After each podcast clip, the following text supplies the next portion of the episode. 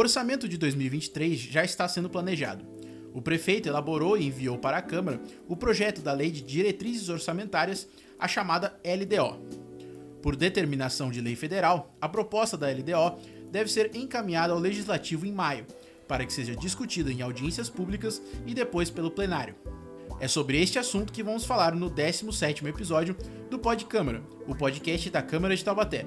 Eu sou Vitor Reis. E eu sou Larissa Tavares. O Pod Câmara é produzido pela Diretoria de Comunicação da Câmara de Taubaté.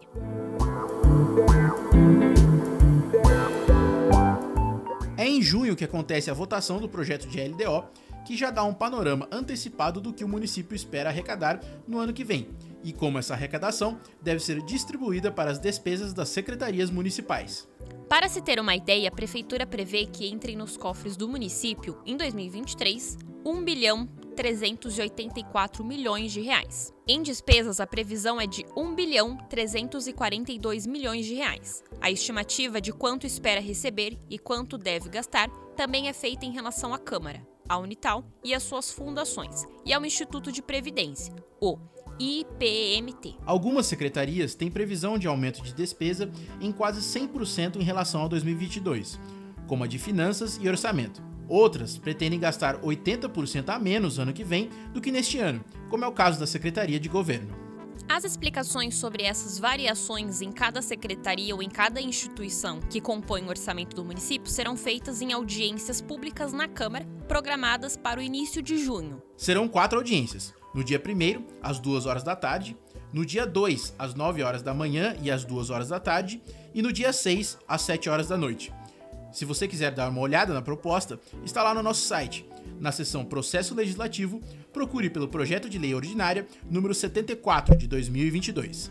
O trâmite da LDO representa o pontapé no planejamento do orçamento e é um importante termômetro sobre as finanças da cidade. Para conversar sobre este assunto, convidamos o vereador Serginho, do Progressistas. Ele integra a Comissão de Finanças e Orçamento da Casa e está em seu primeiro mandato.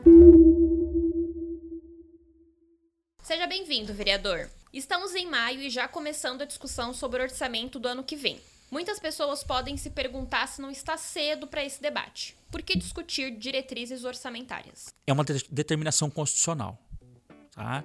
É, lei de diretriz orçamentária ela foi é, introduzida na, na, no nosso ordenamento jurídico com a Constituição de 88. E nós temos lá a Constituição que garante, olha, você tem que fazer PPA, você tem que fazer LDO e depois a lei orçamentária. Tá? PPA são quatro anos. Então é, é, é, é, um, é uma programação média, né? não é longo prazo, mas é médio prazo. Aí vem a LDO. A LDO é anual. Então, aquilo que eu tenho no PPA, que eu fiz de programação, muitas vezes é como prioridade, mas será que aquilo para mim, nesse segundo ano do meu mandato, é prioridade? Será que não, não, não, surgiu uma outra prioridade? Então a LDO ela vai dar essa nova prioridade. A comissão de finanças da qual você faz parte é a única a avaliar a proposta da LDO. Como é feita essa avaliação? Chega para nós, né? Deu entrada agora, né? É, dia 28 de abril a prefeitura ela fez uma audiência pública. Aí, mediante essa audiência pública, ela finaliza então e encaminha para casa. Aí vem para nós vem para a Comissão de Finanças e Orçamento. O Marcelo é o presidente. É, é o Marcelo presidente, o Bob secretário, eu sou membro da comissão. O Marcelo, ele, ele tem que cumprir é, um artigo da nossa, do nosso regimento interno que ele tem que dar publicidade para os vereadores do que tem já, é um resumo do que tem na LDO. E nós tivemos agora, na última segunda-feira, nós tivemos a apresentação, tá? É uma síntese do que tem na LDO, então nós já, já sabemos já o que, que o, a prefeitura, Câmara, IPMT, cada uma das fundações, qual que é o recurso que ela tem e qual vai ser a despesa dela. Então esse é o primeiro passo, dar conhecimento. Feito é, essa parte de cumprimento do regimento interno, nós temos que também fazer audiências públicas. Tá? Então nós vamos ter audiência pública é, dia 1 de junho, dia 2 de junho de manhã e à tarde, e encerra no dia 6 de junho é, às 18h30. Olha só, é uma oportunidade para a comunidade, então, participar de uma audiência pública iniciando às 18h30. Passadas as audiências públicas, nós preparamos um relatório prévio tá, de tudo o que aconteceu, aí dá ciência para todo mundo, aí vai para plenário para ser deliberado. Como os vereadores podem contribuir com o projeto da LDO? Que tipos de alterações podem propor por meio de emendas? É, é, é muito engessado para o legislador né, apresentar é, o exemplo. Eu tenho lá um programa e uma ação. Eu até trouxe aqui um exemplo aqui é, de atenção básica de saúde. A prefeitura ela coloca aqui para nós que ela vai reformar quatro unidades. Nós temos 50. É, quais são essas quatro? Não sabemos.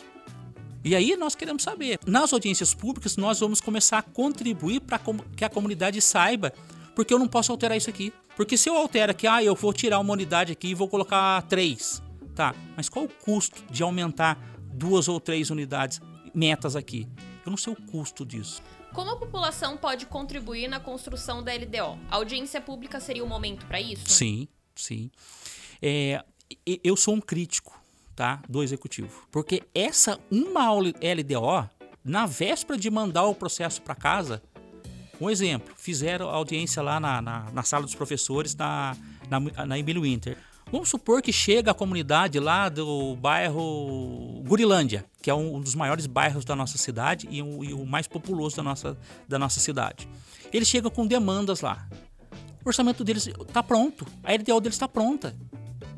Se chega a comunidade com dois ou três é, pedidos, olha, nós temos uma área pública, nós queremos a construção de uma escola. Eles vão ter que refazer tudo na véspera de encaminhar para cumprir a Constituição. Como é que eles vão fazer?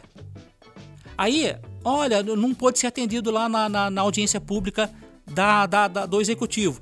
Vou levar para a Câmara. É aquilo que eu já expliquei para você. Eu não posso alterar, eu não, eu não, eu não, não tenho noção de valor por infelizmente eu não posso colocar isso no, na, na, na, fazer uma alteração aqui na ação, né? Por quê? Porque eu vou gerar custo pro, pro executivo. Então a gente fica muito amarrado. Depois da LDO vem a etapa de elaboração, discussão e votação da LOA, que é a Lei Orçamentária Anual, geralmente levada à votação no plenário em dezembro. O que difere a LOA da LDO? São três leis mas elas estão todas ali é, entrelaçadas entre elas. É, no primeiro ano de governo do gestor, ele apresenta para gente então o PPA, que é o Plano Plurianual. É o plano de governo dele, que ele coloca isso em números, em valores e apresenta para a gente. Daí vem a LDO, ela tem que estar entrelaçada no PPA. Aí vai chegar para a gente então aquilo que vai ser executado. Então eu fiz uma previsão média de médio prazo. Eu venho com a LDO, então, que é a minha diretriz e a minha prioridade, então, para o próximo ano. E aí me chega aquilo que eu vou ser executar. Aí eu vou ter que olhar o PPA, LDO e a lei orçamentária. As ações que foram contempladas no PPA e na LDO, elas estão aqui na lei orçamentária? Estão.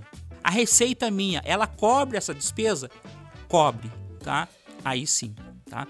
Que é aquilo que eu vou executar. Eu tenho uma prioridade. Eu tenho orçamento para essa prioridade. Legal. Aprova-se. Obrigado, vereador. Por nada. Obrigado da oportunidade. Volta aqui outras vezes se for convidado. Que mais foi notícia nessa semana?